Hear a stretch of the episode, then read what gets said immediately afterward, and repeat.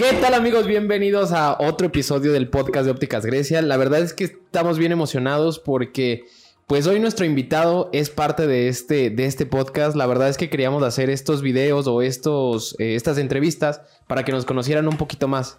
Así que démosle la bienvenida a Luis, que es nuestro invitado de hoy. ¿Qué onda? Bienvenido, bienvenido. ¿Cómo te Gracias, Gracias sientes? por la presentación, Carlitos. ¿Cómo te sientes? Nervioso. Ahora te toca estar del otro lado. Sí, ya me tocó a mí, ahora te toca a ti. Ya ¿Qué sé lo que sentiste.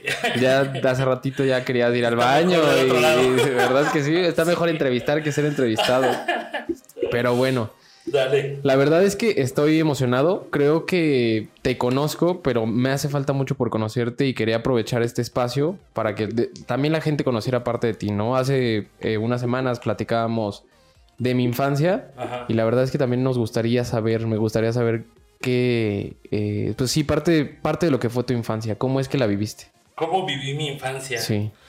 Pues em, cuando era niño eh, era demasiado vago. Yo y mi hermana éramos demasiado vagos. Mi mamá siempre trataba como ¿Tienes- de mantenernos. Tengo una hermana y un hermano. Ok. Mi hermana y yo éramos como de la edad, entonces nos salíamos mucho a la calle.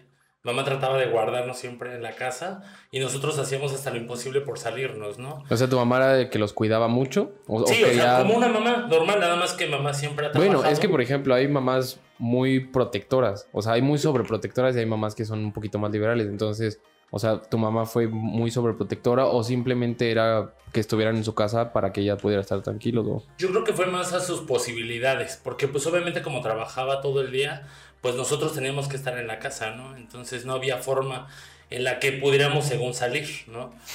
sí, la verdad. ver tengo una historia bien chida. Hubo una vez en la que mamá ya no podía conmigo, ¿no? Ya este optó por encerrarme, ¿no? Dijo, ¿sabes qué? Ya para que no te salgas a la calle, quédate encerrado y te dejo aquí tu comida de todo el día. Y así pasó, ¿no? Pero ¿qué crees que hacía? Le quitaba el mastique a, la- a los, digo, a los vidrios de las ventanas y me escapaba por ahí. Y antes de que llegara, me regresaba y volvía. Ya no ponía el mastique, ya compré plastilina negra. O y sea, ya tenías tus trucos para poder hacerlo. Pasaba- pasaron los años y ya después de mucho tiempo se enteró. mamá. Se dio cuenta. Sí, y pues realmente tuve una bonita infancia, la verdad es que sí. Em, trabajé desde muy chico. Yo creo que eso me ayudó un poco, pero también me pasó, no afectar, pero conocí un poco más la calle, ¿sabes?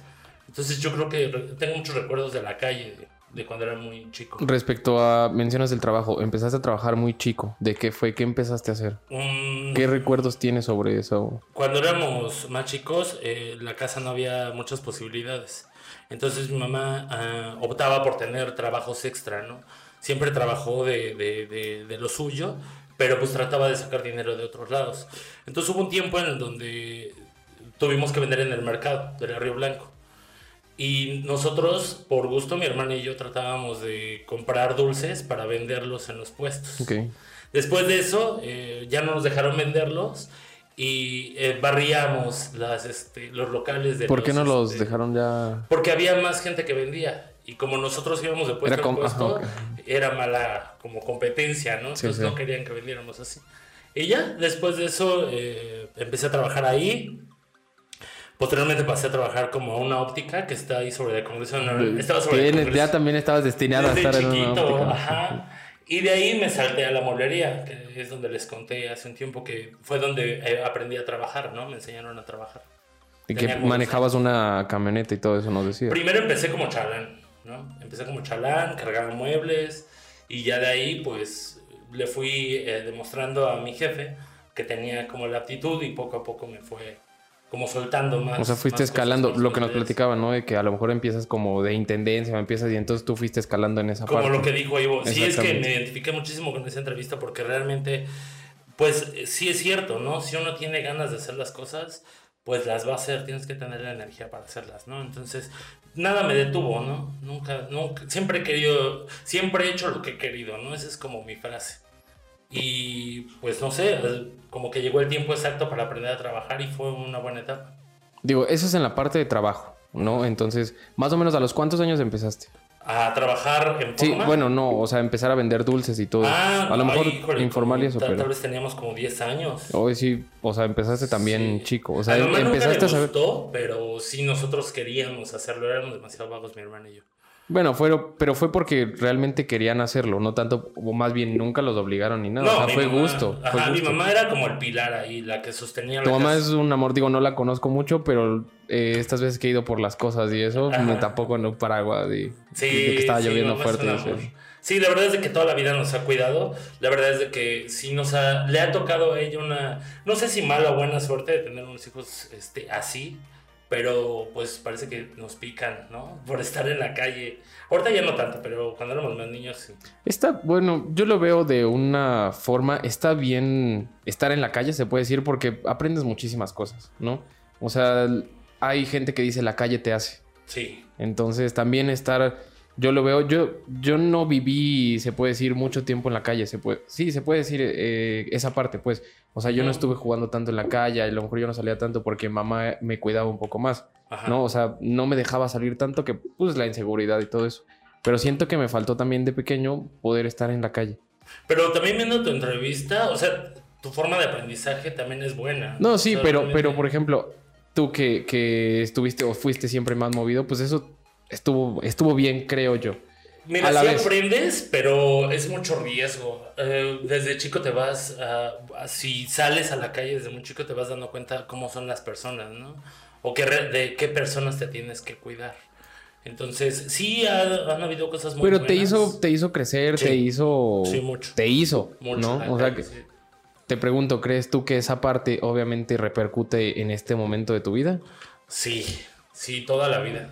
Yo creo que si hubiera sido como niño de casa desde un principio, tal vez mi vida sería un poco más recta, ¿no?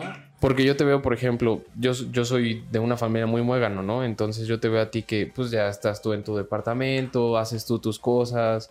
Entonces te veo muy libre, se puede decir en ese aspecto. Fue, fue parte de, de la calle. Como siempre he estado acostumbrado, no me, no me costó trabajo. Me costó trabajo cuando salí de mi casa, cuando me salí de mi casa, eh, por la, la costumbre, ¿no? Hay varias cosas que uno no tiene noción que, que, que cuesta trabajo conseguirlas para tenerlas en tu casa. ¿A los cuántos tú te saliste?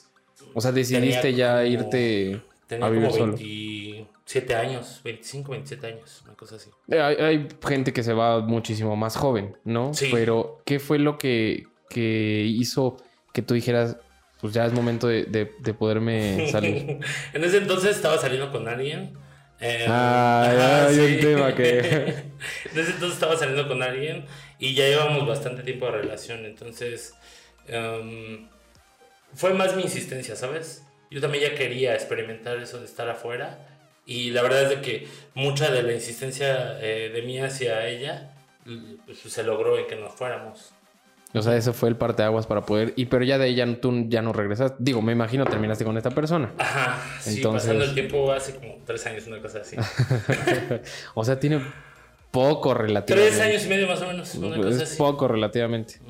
Este...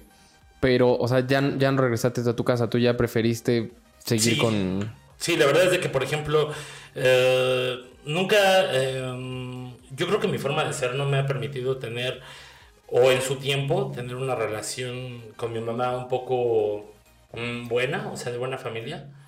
Mm, No sé, teníamos muchos pleitos, ¿no? Entonces, hasta que pude salirme de la casa, eh, empecé a valorar mucho más como todo lo que pues me había dado, ¿no? Y todo lo que me sigue dando a la fecha. Entonces, eh, ya mi forma de ser hacia ella y viceversa, pues ya estamos... este, Ya empataban em- más. Ajá, ya, ya empatamos, ya platicamos más. Creo que es bien importante, o sea, si muchos de los chavos o nosotros no sabemos valorar cuando estamos en la casa, ya que te sales es cuando valoras todo o que te vas a vivir a, a otro lado porque tienes que estudiar en otro lado. Ajá. Entonces siento que es ese momento en el que valoras más a tu familia, valoras más a tu mamá, valoras más porque te de comer o porque pues llegabas y estaba lavado los, de los trastes o tenías tu ropa limpia. Entonces, Fuera del hecho del quehacer, por ejemplo, eh, más que nada es como que la compañía, como, como el hecho de llegar y platicar con alguien de cómo te fue y todo eso. Es que es una por otra, ¿sabes? Ya ahorita estoy como que aprendiendo a lidiar con eso, pero sí, sí, no, no es fácil. Pero está, está chido. está ¿cómo muy bien. llevaste eso? ¿Qué? ¿El proceso? Ajá. Pues es que más que nada siento eh, al, al, día de hoy mmm, platicar con, conmigo mismo. Platicar conmigo mismo, eh, ver los errores que he tenido, enfrentarme con ellos y poco a poco ir soltándolos para que, pues no sé, para que el día a día vaya bien, ¿no? No sé si has visto que he tenido un humor diferente a como estaba antes aquí. Entonces me ha ayudado mucho.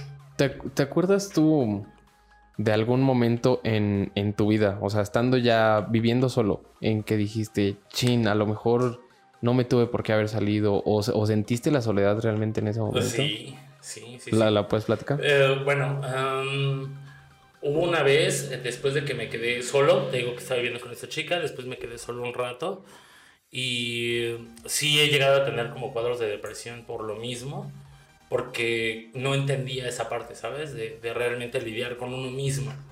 Uno trata de llenar el vacío que tiene uno con las personas. O uno cuando se siente solo, a mí me ha pasado a veces, que de repente estás un sábado solo en tu casa y buscas compañía, ¿no? Y buscas llamarle a alguien para salir o algo así. Entonces, eh, lidiar con esa parte es un poco complicado, ¿no? A, afrontarte con la realidad, ¿sabes? O sea, darte cuenta que realmente si estás solo cuesta trabajo. Cuesta Sí, trabajo. o sea, bueno, creo que tocas un tema o un punto muy importante. Sí, no, no, no, pero, o sea, deja de eso. El verte solo ha de estar bien cañón, ¿no? O sea, el sentir que justo, pues, volteas a un lado y, y no tienes con quién platicar y eso, o sea, llevar ese proceso hay mucha gente que no puede. Hay Ah. mucha gente que hasta la fecha es como de, pues sí vivo solo, pero me duele y mejor prefiero regresarme a, a donde estaba cómodo. O salir siempre a la calle, ¿no? Ujú. Con amigos. Sí, sí pasa. ¿Te pasa? Sí, ¿Te sigue pasa. pasando? No, ya la fecha ya no mucho. No, antes sí no podía con eso. Realmente era demasiado vago y salía demasiado por la misma depresión, ¿no? Ahorita está de moda mucho eso de que la gente empieza a tener depresión y ansiedad, pero es un tema que ha venido arrastrándose desde hace mucho Bueno, sí, tiempo. a lo mejor no es que esté de moda, ¿no? Pero en base a esta pandemia, pues se dio muchísimo. Ajá, O sea, ajá. muchísimo y Bueno, que una parte que toca chida es la pandemia. Algo que me ha ayudado a procesar esa parte es que saber que todo el mundo está en sus casas y no puede salir, como que me ayuda a decir, bueno, todavía tengo chance de, de procesar esto y pasarlo. hay a quienes les benefició y a quienes de verdad les dio, pero mal, o sea, los tumbó porque, pues, estar encerrados solos, estar. Es como de, pues, gente tenía una vida bien diferente. casas, ¿no? Imagínate cómo lidias con eso. Es que ya estar tantas horas en el mismo lugar, o sea, comer en el mismo lugar, es de dormir en el mismo lugar, trabajar en el mismo lugar, sí está feo. Como sea, nosotros podemos decir que no nos tocó en esa parte, ¿no? Ajá. Porque pues venimos y hacemos varias cosas, convivimos con otras personas, cuidándonos, pero lo hacemos. Entonces siento que esa parte nos ayuda un poquito. Sí, es un colchón, ¿no? Pero realmente sí lidiar como lidian muchas personas allá afuera, sí es muy, muy difícil. Siento yo que de- no estábamos preparados, como que fue una cubetada de agua fría, Fría, ¿no? sí. Cuando llegó ese momento, creo que, eh, bueno, yo estaba trabajando en otro lado. No, estaba trabajando aquí, creo. Sí, empezó la pandemia. Ah, porque debemos mencionar. Ah, sí. Debemos mencionar un punto bien importante en el que empieza la pandemia. Bueno, Luis ya había trabajado con nosotros. Entonces empieza la pandemia y él seguía aquí. Pero pues se fue. No- nos dejó un rato. No, mira, va- vamos a explicar ese Sí, punto, sí, ¿va? sí. Eh, yo estaba trabajando aquí con ustedes y obviamente pues me llegó una oferta diferente y bla, bla, bla. Tuvimos ese proceso de, de cambio y pues lo medí en la balanza y dije, bueno, pues me lo pintaron demasiado bonito de este lado, ¿no? Pero no había estabilidad. No había estabilidad, no había crecimiento, no había oportunidad de tener este espacio creativo.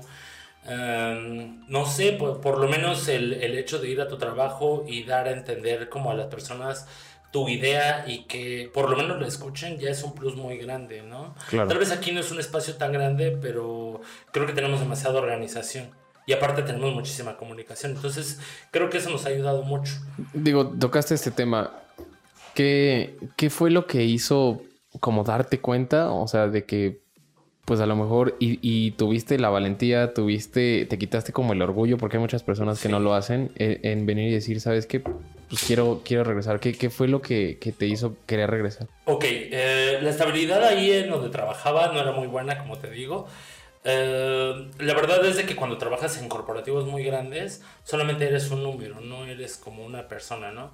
O sea, para mí tienes sí a tu jefe y personas que te dan órdenes y con las que compartes tu día a día, pero realmente eres un número para la empresa. no, no tienen como que esa sensibilidad, ese compromiso con la persona para decirte las cosas o explicarte, pedirte las cosas que las hagas de una mejor forma, ¿no? Entonces, eh, yo recordaba mucho lo que pasaba aquí con ustedes y todos los tiempos que llegábamos a estar y los problemas, ¿no? Más que nada cómo los resolvíamos y pues sí te queda la añoranza, ¿no?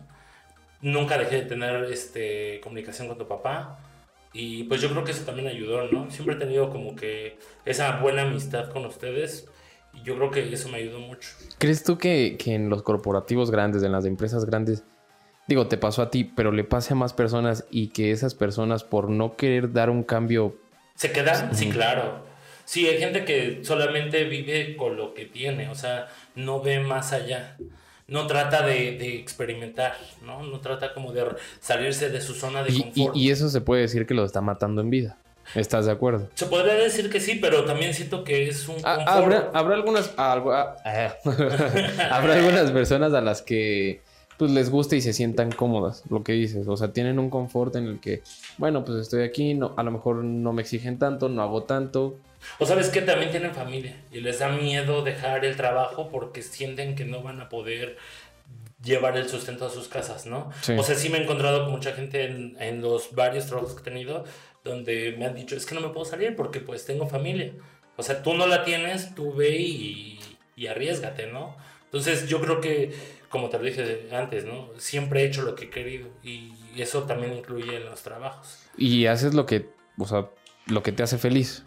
Sí, al día de hoy sí. O sea, involucras sí. mucho. ¿Crees tú que el- tu felicidad está por encima de, de, de, de ciertas decisiones o de ciertos trabajos, de ciertas cosas? O sea, pones primero la, la- tu felicidad. Sí, sí, enteramente. Yo creo que por eso, bueno, esta generación tiene dos problemas a mi, a mi forma de ver.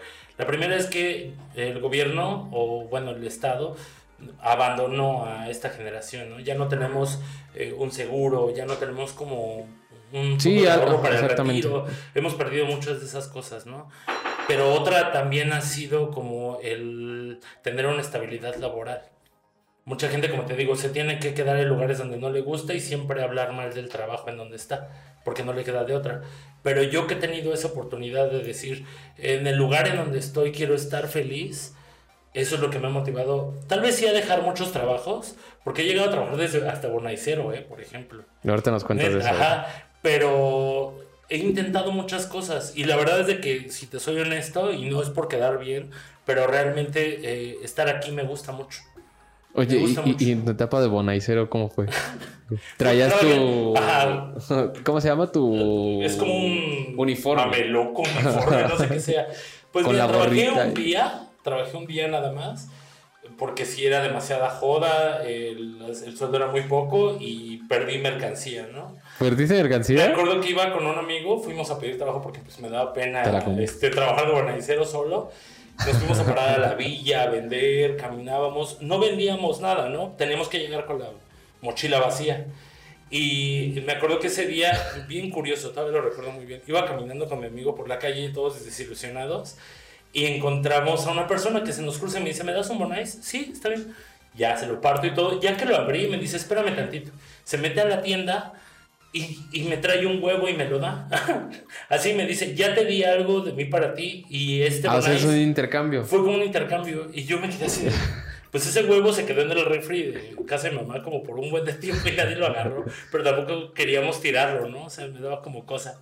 Pero sí, he trabajado muchas cosas. Oye, pero qué raro, ¿no? Que una persona llegue, espérate, te cambio un Monais por un huevo, pero ni siquiera fue... Bueno, te No lo voy a cambiar. Exactamente, No o sea, explicó, no no, hubo dijo, como... un- mira, es mi mantra y va para acá. Nada, nada, nada. Me dijo, gracias por lo menos ten un huevo. Es como un intercambio. Yo así de- Y me quedé con mi huevo. No, qué raro. Oye, ¿a ti te... ¿Eres competitivo? ¿Crees, ¿Crees que eres competitivo? Yo creo que sí soy competitivo, pero con las personas que se merecen que pueda ser competitivo. Es que, digo, nos has contado que, por ejemplo, antes hacías competencias de quién comía más. Ah, sí, o sea, sí, por ejemplo. Ah, yo tenía un problema alimenticio demasiado grande, ¿no? Ahorita lo estoy controlando. Pero yo me acuerdo que antes en las borracheras, eh, para ¿Te gusta tomar? ¿Eh? ¿Te gusta tomar? No. Casi no. Casi no. Estoy dejando de tomar. En, en las borracheras, pues no nos alcanzaba mucho el dinero, ¿no? Para comprar para todos. Entonces, a veces comprábamos a granel, ¿no? O sea, había un lugar que se llama... No era calidad, pero era cantidad. También Sí, me- eran buenos, ya ahorita me hacen daño. Pero por allá por la Guadalupe Tepeyac hay unos este, alambres que se llaman los suizos. Muy buenos, pero son, te digo, a granel. O sea, son dos kilos de carne en un plato. Y pues literal llegaba el chupe, llegaba los, este, los alambres y era que le tocara, ¿no? Yo creo que eso no es compet- competencia. Siento que a, a lo que, bueno, a lo que yo te contesté es más que nada el ser competitivo para con las personas. Cuando yo veo una persona que tiene un poco más de, de ganas de hacer las cosas o una forma diferente, te he de confesar que, por ejemplo, el tema que tienes con tus tenis, lo, lo quiero replicar. Mucha gente me dice que soy un obsesionado con eso. O sea, de Sí. verdad, siempre me están diciendo de que no, es que te pasas, te vas a, te va a hacer mal. O, o, digo, me lo dicen mucho de que por ser así, te los ensucian. Por ser así, se te ensucia. Por ser así. Y eso es con todo. Tú lo has visto Por con la comida. Exactamente. Tú lo has visto con la comida. Era lo que iba. O sea, no me gusta la crema o le ponen crema. O me fijo mucho en que esté limpia, pues me salen cucarachas. Sí, sí, sí, Entonces, siempre. Tiene muy mala suerte Carlitos para todo eso. Pelos. Siempre. ¿Siempre Siempre. sí. Yo nunca he tenido bronca con los pelos en, la comida. sí, ¿eh? a mí se me Nunca, hace nunca. tan. Te, digo, yo hablaba más de la competencia como de las personas. Yo, por ejemplo, cuando me hablaste de lo de los tenis, es, algo tonto, pero me llamó la atención. Yo no tengo ese, um, esa costumbre de mantenerlos limpios, pero es una meta que tengo que hacer, ¿no? Y tal vez no lo tomo como competencia, pero sí es como de, ah, Carlitos tiene sus tenis limpios. Yo quiero mis tenis limpios. Algo así. O sea, tomas de ejemplo a. Lo a- mejor. Lo Exactamente. mejor. O sea, persona que conozco, sea mi amigo o, o alguien que, con el que conviva mucho, trato de agarrar lo mejor que, te- que tienen, absorberlo y, y tratarlo de hacer mejor. ¿Y eso crees, digo, a lo mejor no ha afectado, pero crees que te ha beneficiado en tu vida? O sea, sí has podido aplicar muchísimas cosas y entonces has podido mejorar esa parte de ti. Sí, sí, ahorita sí. Creo que lo único malo es de que la identidad se compromete un poco. Pero creo ¿Por que qué? ustedes me conocen y... Pero ¿por qué crees que se, se, se compromete? un Porque vas agarrando pedazos de diferentes este, personas. O sea, se podría decir que no crees que sea ya tú- que tengas una personalidad tú. Tal vez sea esa, o sea, está raro. No, alguna vez me lo he preguntado, pero realmente sí tengo identidad, ¿no? O sea, cuando hablo con las personas, cuando estamos en grupo, pues tú lo has visto, ¿no? Siempre he sido de una forma eh, muy extrovertida, ¿no? Sí. Pero sí me gusta ver eh, los detalles de las personas y adaptarlos. ¿Te fijas mucho en eso? Sí, O sea, eres detallista, bueno, más bien observador en esa parte. ajá, sí, demasiado. Y aparte también tengo buena memoria, entonces me ayuda. No como la tuya. No, yo no tengo buena memoria. Claro que sí. A mí se me olvidan las cosas rapidísimo. O sea, me lo puedo aprender, lo leo rápido y tengo una idea. Y entonces ya con esa idea, pues puedo sacar todo lo demás sin broncas. Pero Ajá. no es que tenga buena memoria. Justo lo hablaba y era como, soy muy olvidadizo. O sea, he perdido demasiados lentes. No, o sea, es algo que me cuesta muchísimo. También soy descuidado. O sea, esa parte creo que soy descuidado y Mm. soy... Pero bueno, ese, e- ese no es el punto. En exigencia... No, pero se pasa, ¿no? O sea, yo por ejemplo siento que no soy descuidado, pero cuando me llevo a descuidar de algo me enojo mucho. O sea, así como, ¿ves cuando luego pego el grito cuando no Es salen yo, las cosas? es que yo, por ejemplo, ya, ya aprendí a no enojarme. Digo, tengo que manejar eso. Yo hablo respecto a mí, tengo que manejar eso porque ya es algo que ya, o sea, si pierdo algo es como, ah, ya.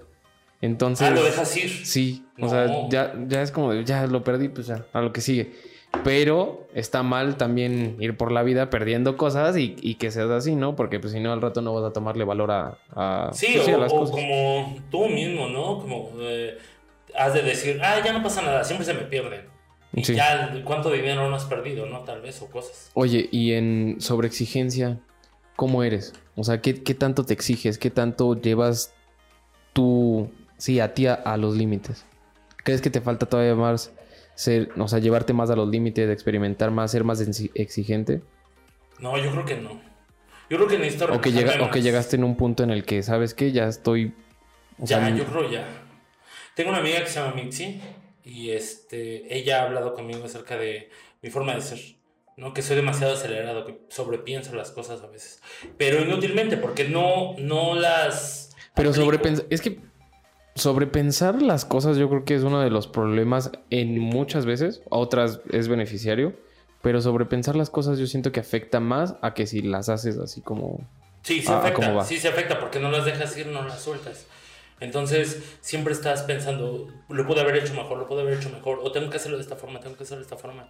Y pierdes el control, ¿no? O sea, a veces en que te frustras demasiado que ya no haces ni una cosa ni la otra. Ayer platicaba eh, con una persona sobre esto y me decía que, que tenía que ver, digo, no sé si te pasó a ti, pero me decía que tenía que ver que, por ejemplo, de chico aplaudían eh, mucho el aspecto de que, no sé, o sea, como poner un ejemplo, hacías las cosas, pero las hacías a, tanto a la de fuerza y te, te lo aplaudían que entonces eh, recreas como, como todos esos aspectos en tu vida y entonces como necesitas ese reconocimiento, pero tú lo haces mínimo por reconocerte. ¿Crees que, ¿Crees que te pasa a ti eso? O sea, que necesitas decir, lo hago aunque no me guste, pero lo voy a hacer porque Tengo que hacerlo. ujú, es como ter- es la terquedad. Tengo una teoría acerca de la gente en los trabajos. Por ejemplo, eh, yo siento que las manías, los vicios y las y ese tipo de cosas que comentas tú que tenemos como personas, buscamos el trabajo adecuado para, para que salgan a la luz. ¿Crees tú? Sí, por ejemplo, un dibujante, ¿no? Ah, Como Kike. Tiene, no sé, ¿no? O sea, tal vez no lo conozco mucho, pero el, el detalle que se le pone a ese tipo de, de- de trabajos eh, también te habla acerca de una manía de la perfección. Tal vez no pase en todos, pero, por ejemplo, a mí me gusta estar en ese trabajo porque me permite tener mis manías y tener como todos mis broncas aquí y funciono. No sé si me explico. Sí, pero bueno, o sea, yo creo que respecto al trabajo, muchas personas buscan trabajo. Una, es que yo siento que influyen muchos factores. Una, por la necesidad. Ajá. Otra, porque pues quieren estar en un lugar en donde estén cómodos. Y ahí, y ahí podría entrar eso, Ahí ¿no? entra la manía. Las manías, exactamente. O sea, hacen ciertas cosas que les permiten pues, poder estar tranquilos, poder estar, no salir de su zona de confort. Y hay otros que realmente llevan pues, al límite, ¿no? O sea, hace tiempo escuchaba una persona de que decía, no, pues es que yo siempre he sido rebelde, pero en los trabajos, no con mi familia. Entonces decía, pues si a mí no me dan permiso, pues renuncio. Y me Pero eso voy. ya te habla de Así. otra cosa, ¿no? Como ¿No crees que sea una manía? Pero no crees que sea una manía eso? O sea, decir, ¿sabes qué? Soy rebelde y entonces, si no me vas a permitir esto, pues ya me voy. No, porque no le funciona en el trabajo. Estoy hablando, por ejemplo, hace rato estábamos viendo los Juegos Olímpicos, hace unos días, de los clavadistas, ¿no? Cuando te ventas un clavado, por ejemplo, supongo que tienes cierta adrenalina, ¿no? Hay gente que tiene vicio a la adrenalina y si tu trabajo te permite sacar esa adrenalina, pues es el trabajo perfecto para tu manía. Y entonces vas a estar feliz. Ajá, entonces es mi teoría, ¿no? Si tú tienes ciertas manías, por ejemplo, si te gustan este, los pies, ¿no? Y te vuelves zapatero. fetiche está. ¿no? Ajá, y te vuelves zapatero. Ay, pero no vas a verle los pies. Nadie sabe. Bueno, sí que te ah, bueno, punto que no, lo, no, no sea como zapatero. Bueno, pero te vuelves este de los que hacen pedicure. un podólogo, Un podólogo, que hacen pedicure. O sea, imagínate las, personas que te digan, ¿qué me Oye, gusta hacer nunca, eso? nunca había pensado eso. O sea, nunca había pensado eso. Por ejemplo, vuelvo, eh, a mí me gusta estar frente a cámaras, ¿no? Y ahorita, pues, si esto lo permite, pues está padre. ¿A ti también te Sí, gusta? Sí, me gusta mucho. Sí, ¿Por, mucho. por qué crees que te gusta? Porque, porque O sea, me ¿o de, dó- de dónde viene ese gusto? A- Eh, a la yo cuando era muy chico, qué bueno que preguntas eso. Yo, era, yo tenía como 15 años y conocí a un amigo que se llama Gerardo. Gerardo, ¿cómo estás? Siempre veo el podcast. Este, yo con él hacía videos en VHS. Grabábamos noticieros, grabábamos en la Uy, calle, VHS. grabábamos con personas, este, hacíamos sketches. este, ¿Qué hacían? Tenemos un video que se llama Ya nada es igual de Genitalica. Y lo hicimos hace muchísimos años como parodia. Hemos hecho muchas cosas. Entonces, de repente él se tuvo que ir a Aguascalientes a vivir. Me deja a mí aquí. Pero me quedo con el, este, el gusto por estar grabando y estar haciendo. ¿Te, este te gusta, o sea, te gusta estar frente a las cámaras, pero te gusta más hacerlo, o sea, dejar enseñanzas, hacerlo en comedia, o Todo, es un conjunto de todo? Yo necesito un activador. Por ejemplo, en este caso, el activador eres tú. ¿no? Siempre cuando estamos aquí para empezar a grabar o hacer las cosas, eres demasiado ligero, pero siempre es así como de vamos a hacer esto. Ah, bueno, va.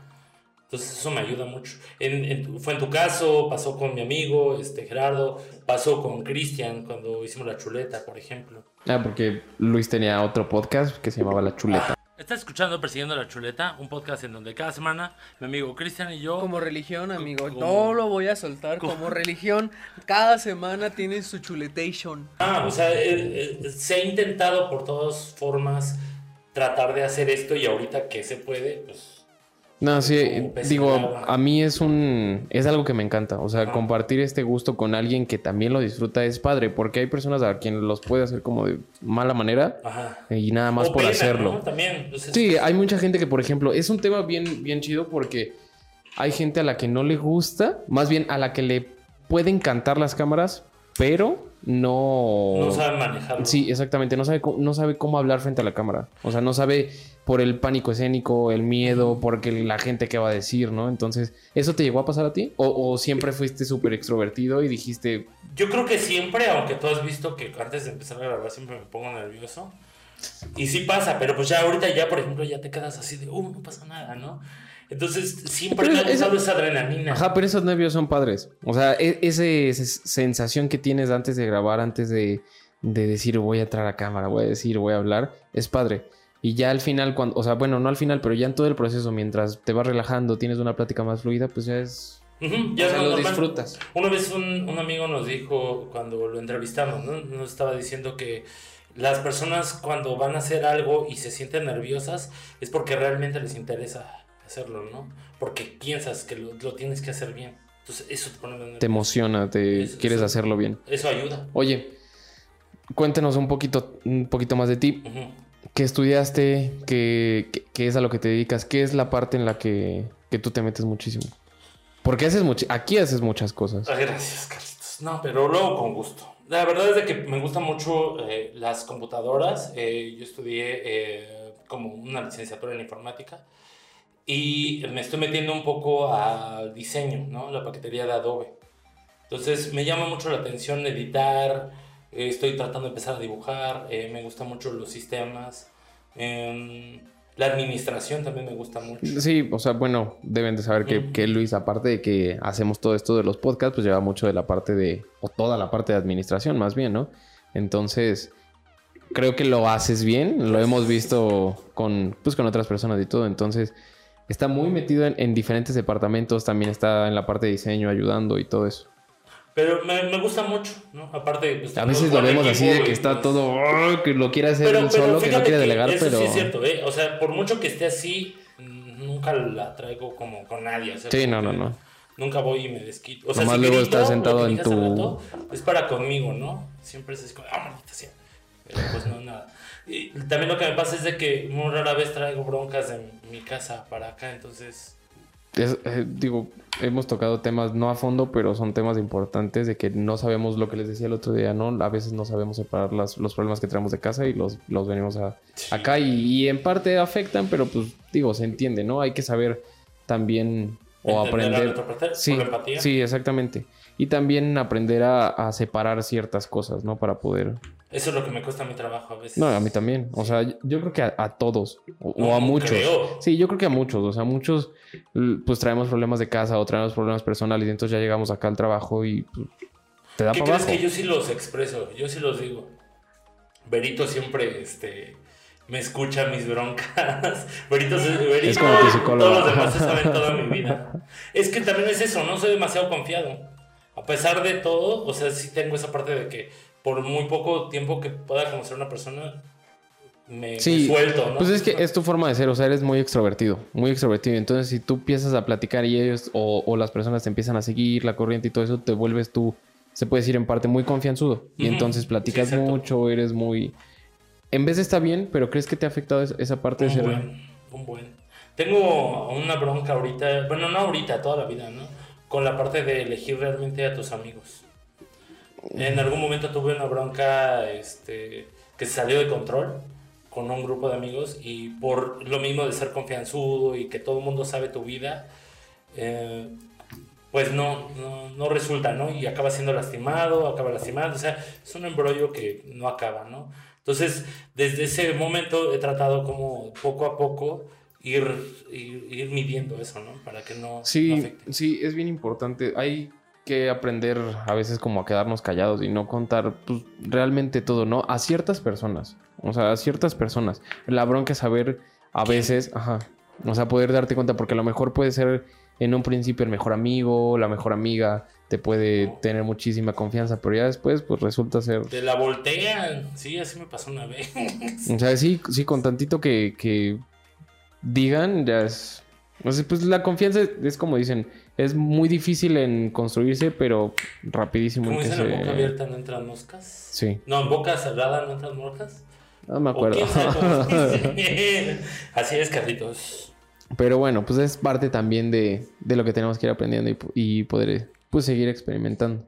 Ahorita, ¿qué, ¿qué es lo que viene para ti? ¿Qué planes tienes tú? ¿Qué, qué sientes que te falta? ¿Qué sientes que.?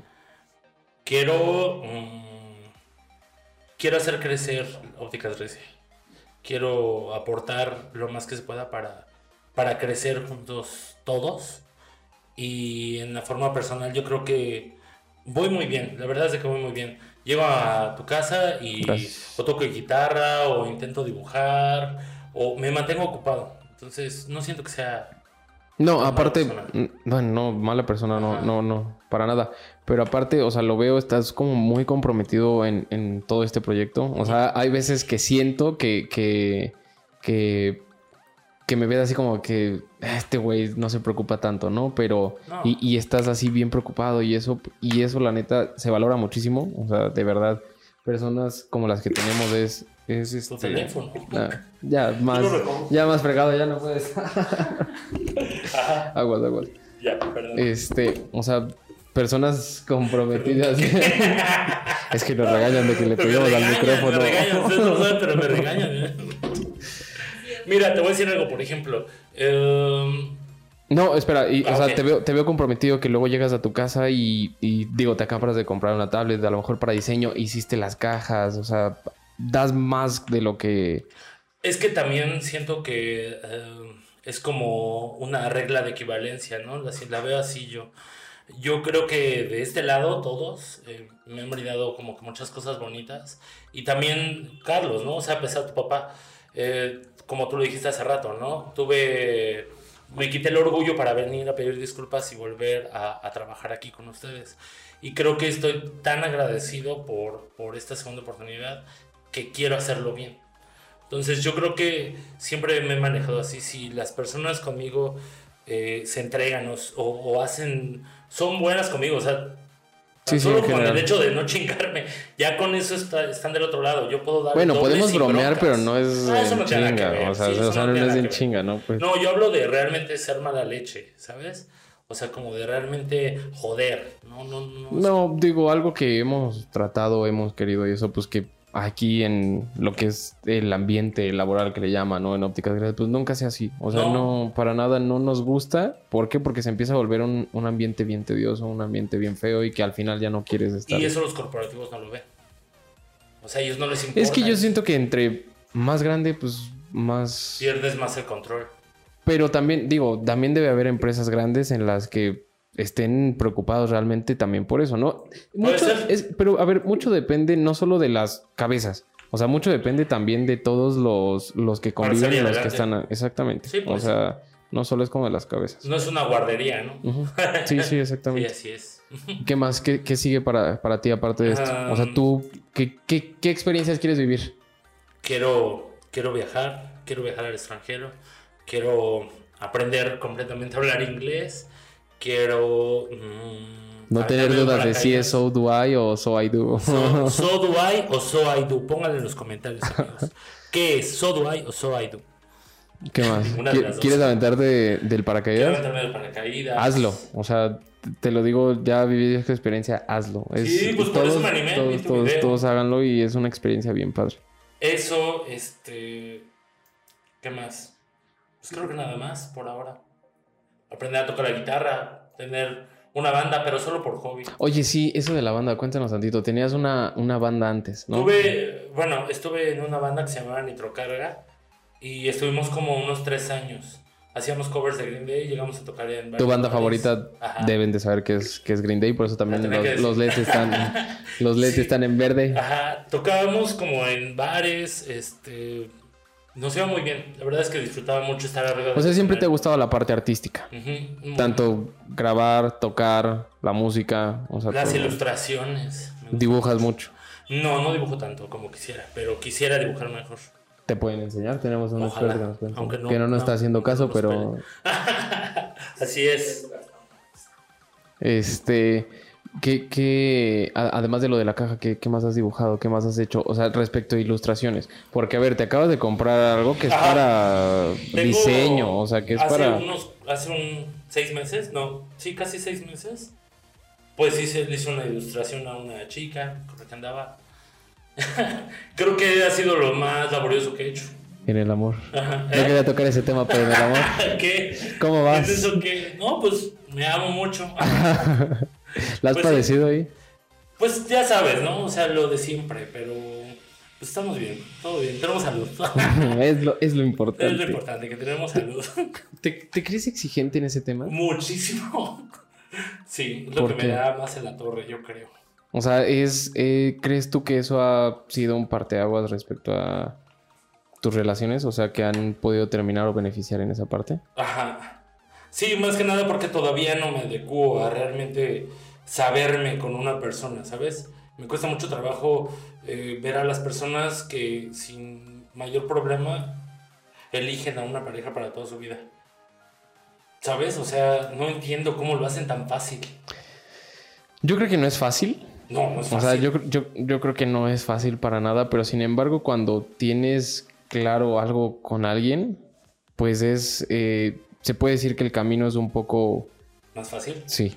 Sin embargo, no, no es fácil, ¿no? Porque el saber y estar consciente de que vas a compartir toda tu vida con alguien, ¡Qué miedo!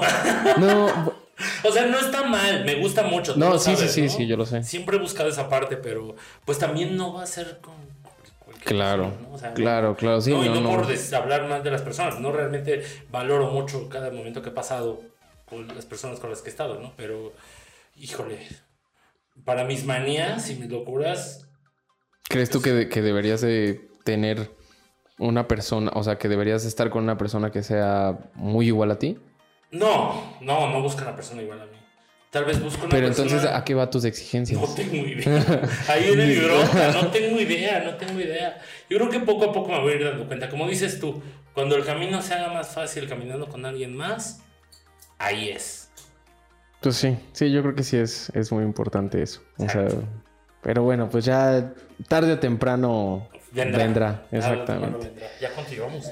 Todo. Falta poquito, Ah, falta bueno. poquito, no, no te preocupes. Se me pone nervioso. Este, ya para, para ir cerrando más o menos, Ajá. ¿qué te quedas? Y como siempre lo hemos preguntado a alguien, ¿qué te quedas tú de todo lo que has vivido? ¿Qué consejos le das a tu generación, a las generaciones eh, que vienen? Mm, Lo más importante que has aprendido de- en estos años que has, que has vivido. Yo creo que sería aprender a agradecer. Si uno mm, se levanta por las mañanas y agradece, agradece mm, lo que recibió del día anterior, agradece que se levantó en la mañana, agradece que se pudo bañar, que está respirando, que está, no sé, escuchando una canción de la mañana. Yo creo que si empieza uno a agradecer ese tipo de cosas, todo lo demás se va a ir dando. Y a mí me ha pasado mucho eso. Mi mamá me enseñó hace tal vez un par de años que habría que empezar a agradecer las cosas para dejar venir las demás, perdón. para dejar venir las demás. Entonces, eh, lo he hecho y la verdad es que me ha funcionado. Yo le diría a la gente que mm, agradeciera y que mm, tomara la regla que también me dice mamá, ¿no? O sea, mientras no le hagas daño a una tercera persona ni a ti mismo, pues date, ¿no? Yo, creo que, es, eso. es- es muy importante ese tema de agradecer y, y, digo, lo tocamos hace poquito. ¿Por qué? Porque hasta que no vivimos algo que realmente puede ser fuerte para nuestra vida o el simple hecho de salirte de tu casa, ¿no? Hasta, hasta ese momento no agradeces, no valoras lo que tienes. O sea, Sí. de que estás vivo, a lo mejor te pudo haber pasado un accidente, ¿no? Y entonces, pues hasta ese momento no te diste cuenta, te cuenta que tuviste una segunda oportunidad.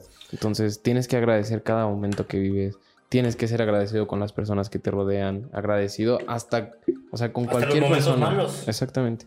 Porque eso va a hacer también que, que crezcas y te dejan enseñanzas, Sí, creo yo. la verdad es que sí. Y eso me ha ayudado un buen al día de hoy. Más que lo que muchos años atrás pudo haberme enseñado otra cosa. Siento. Sí, yo creo que es un parte fundamental de nuestra vida. El saber agradecer, el saber estar bien con nosotros. Eso y yo creo que apuntaría algo más. Aprender a trabajar. El- la persona con la que trabajé la mueblería, el dueño de la mueblería, Yair, eh, me enseñó a trabajar. Y es algo que al día de hoy valoro mucho. El saberte ganar tu, Sí, tu propio dinero. muchísimo. Y él me enseñó a usar herramientas, me enseñó a manejar. Bueno, Eduardo, que también trabajaba ahí, me enseñó a manejar. Eh, me han enseñado muchas cosas. Y, y sabes qué, Sería eso. creo dentro de esto, saber darle el valor a las personas, o sea, a cada oficio, a cada, porque pues viene, o sea, aprendes a trabajar, ¿no? Pero hay mucha gente que no valora ciertos oficios, hay gente que no valora ciertas profesiones. Entonces también saber darles ese reconocimiento y ese valor a cada una de ellas. Pues si no lo valoras, igual también no está chido que te quedes ahí, ¿no? O sea, tal vez no, no, no cualquier trabajo es para cualquier persona. No, no, no, pero, o sea, ha- hablo de las, de las personas, no sé, a lo mejor contratas a un plomero, pues digo, si tú no sabes de eso, pues valora esa profesión, Ah, no valora sí, ese claro. oficio. Era lo, era lo que me refería, o sea, Mm, aprender sí. también a valorar Los esas demás. partes. O sea, del, del saber trabajar, de que hacen las cosas bien. Que digo, también habrá gente que se quiera pasar y que pues realmente no lo sepa y entonces te hagan un, un desastre. Ahí es su bronca. Exactamente. Pero Así bueno, es. pues nos quedamos, nos quedamos con esto. Muchas gracias. No, de que ¿Se te hizo rápido? Se me hizo, sí, se me hizo algo rápido. Pero me Bien, gustó ¿no? mucho. Sí, también. Ah, sí, cierto. Bueno, ya nada más rápido. Me espantaron hace como un Le hicimos una pequeña broma a, a Luis porque le tiene un poquito de miedo a los fantasmas. Ajá. Bueno, se sugestiona ni mucho. Sabía, ni se siquiera sabía que le tenía miedo hasta ese día. Ese El- día. eh, hicimos, eh, le pusimos un, un listón, un nylon, un, un listón. hilo sí, un de hilo, nylon. un hilo de nylon, pues que es transparente. Ahorita van a poner ahí. Y le, se movimos la, le, le movimos La la, producción. la silla. Junto con Carlos, le movimos la silla y no, quedó. Estaba temblando. Lloré, lloré, lloré. Es que no puede ser, es que no puede ser. no. Pues como a dos pesos. Oh, no mames. Chinga tu madre. Ay, cabrón, no mames. No mames. Yo fui una vez, nada más les van a enseñar una, porque nada más tenemos una. Sí, ¿no? sí, pero, Pero dos tres- veces. dos, tres veces. Dos, dos veces, creo que fueron dos, ¿Dos? dos veces. Pero no, quedó espantada. Aquí nos gusta hacer bromas, aquí nos gusta espantar, Sí. pero... Vengan por sus lentes, sí, por un susto.